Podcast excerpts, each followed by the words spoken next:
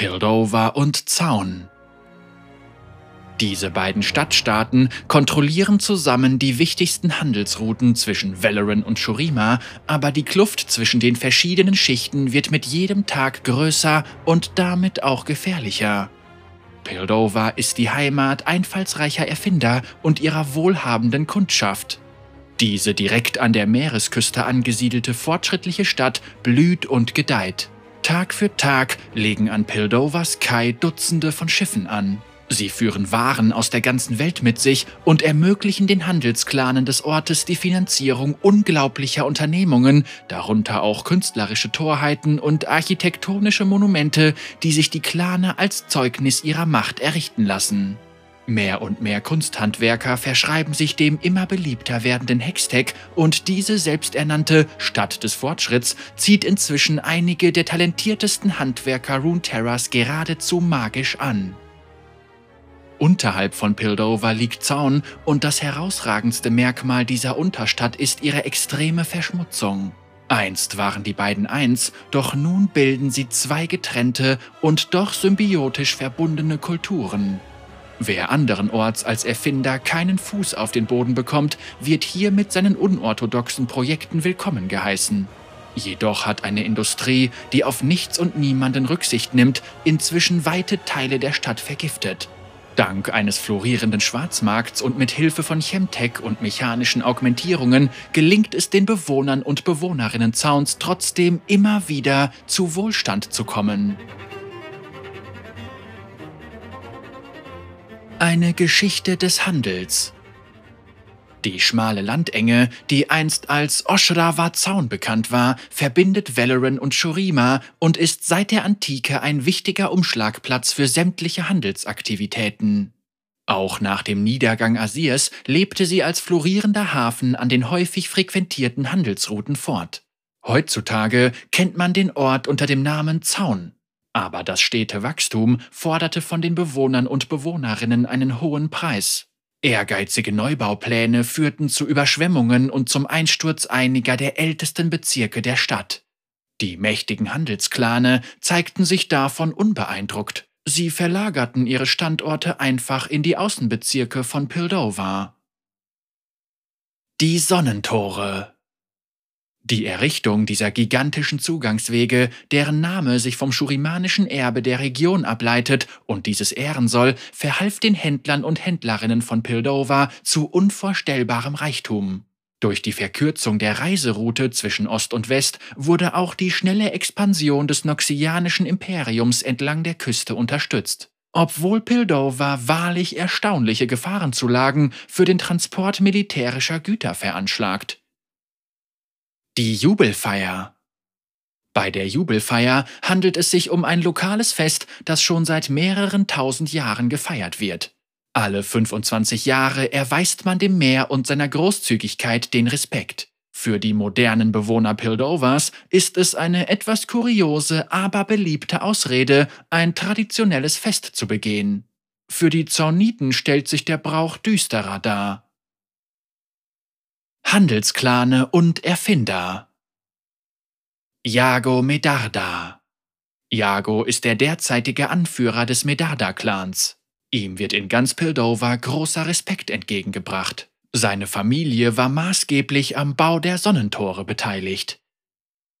Der Handelsfluss. Ein aus Vertretern und Vertreterinnen der reichsten Handelsklane gebildeter Rat stellt die Basis der pildoveranischen Regierung dar. Vor kurzem erst hat der Clan Medarda den Rat davon überzeugt, große Summen in den Einsatz von Hextech zu investieren, um das Öffnen und Schließen der Sonnentore zu beschleunigen. Mit Sicherheit waren dabei eine Beschleunigung des Verkehrs und eine Vergrößerung des Profits nicht die einzigen Motive. Da die Bürgerschaft zu Eifer und Idealismus tendiert, gab es bisher keine wirkliche Opposition.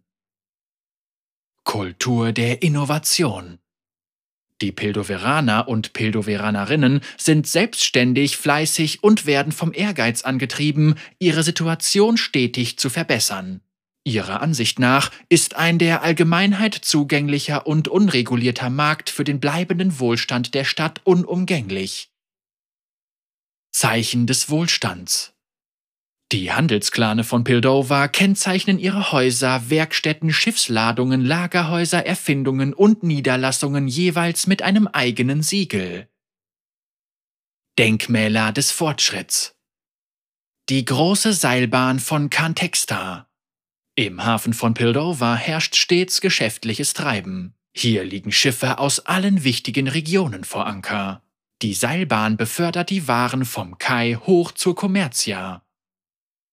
Sternenallee. Man sagt zwar, die Straßen von Pildover seien mit Gold gepflastert, doch schon mancher hoffnungsvolle Reisende musste enttäuscht erkennen, dass es sich lediglich um eine Metapher handelt.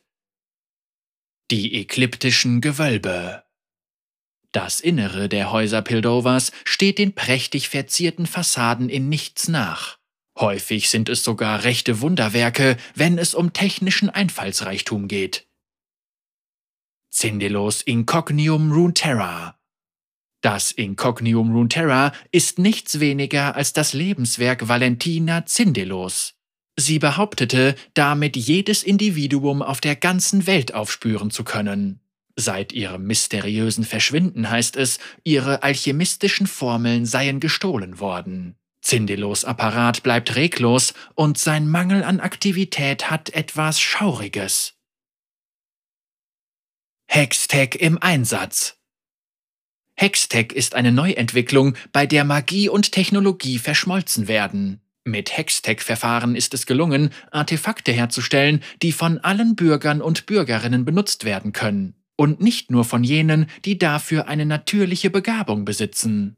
Hextech nutzt die Energie extrem seltener Kristalle.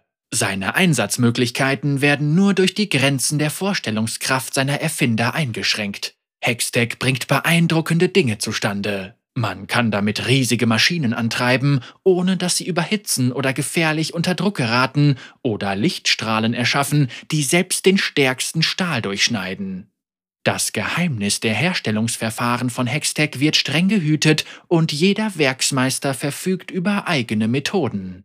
Jeder Hextech-Gegenstand ist einzigartig und von exquisiter Schönheit. In seine individuelle Fertigung floss die Arbeit von Jahren. Der Diskusgleiter Dieser Diskusgleiter vereint Hextech, Präzisionstechnik und visionäre Technologien. Er kann gefährlich hohe Geschwindigkeiten erreichen und seine Beherrschung erfordert viel Geschick und Können. Gold und Güter hast du wohl, so hör mir denn auch zu. Drei Jordel in einem Mantel gestapelt, das gelingt im Nu. Die Welt unter der Welt. Geschäfte unter Tage. Die Chembarone sind die äußerst mächtigen Herrscher über die verschiedenen Bezirke der Unterstadt. Sie haben sich zu einer losen Zweckgemeinschaft zusammengefunden. Ihre Macht und ihre Schläger bewahren Zaun vor dem Chaos. Hextraulische Transportmittel. Wer von Zaun zur Oberfläche reisen will, dem steht normalerweise ein langer, kräftezehrender Aufstieg bevor. Es sei denn, er kann sich eine Fahrt mit den turmhohen Aufzügen leisten, die ihn schnell und problemlos nach oben befördern. Der größte von ihnen ist bei Pildoveranern und Zauniten als ächzender Heuler bekannt. Grenzmärkte die Stockwerke zwischen Zaun und Pildover beherbergen florierende Märkte und Kommerziahallen. Hier sind die Städte am weltoffensten und im bunten Treiben trifft man auf alle sozialen Schichten. Rebellisches Genie Kultur der Erfindungen die Funktionalität der Schrauben und Nieten der Gebäudezauns mag brutal anmuten, doch den Bewohnern gelingt es, durch ihren Einsatz atemberaubende Wunderwerke zu erschaffen, die, den Smog durchdringend, in den Himmel streben und nach den Sternen greifen. Eisen und Glas bei den meisten Bauwerken Zauns handelt es sich um Eisenfachwerk, dessen Elemente entweder in den zahllosen Gießereien geschmiedet oder aus Abfallmaterialien Pildovas hergestellt wurden. Auch wenn die Unterstadt weit unter der Oberfläche liegt, so ist es hier dennoch nicht düster. Chemische Glühbirnen, polierter Stahl und geschnitzte Sonnenbrunnen bringen Licht in die Tiefe. Chemtech-Forschung Da das Geld und die Mittel für Hextech fehlen, werden in Zaun in der Forschung stattdessen hochwirksame Chemikalien zur Energieerzeugung eingesetzt. Von der Leistung her gibt es zwischen Chemtech und Hextech nur unwesentliche Unterschiede, Chemtech ist allerdings weitaus gefährlicher, giftiger und explosiver.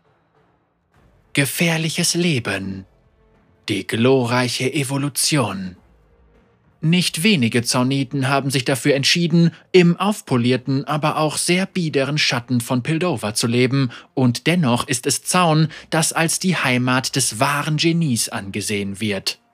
Einige betrachten ihre Körper als Werkzeuge, die optimiert werden können und an denen man Experimente vornimmt, um die eigenen ehrgeizigen Ziele zu erreichen. Sie entscheiden sich bereitwillig für leistungsstarke und wirklich nur gelegentlich als monströs zu bezeichnende Aufrüstungen und Prothesen.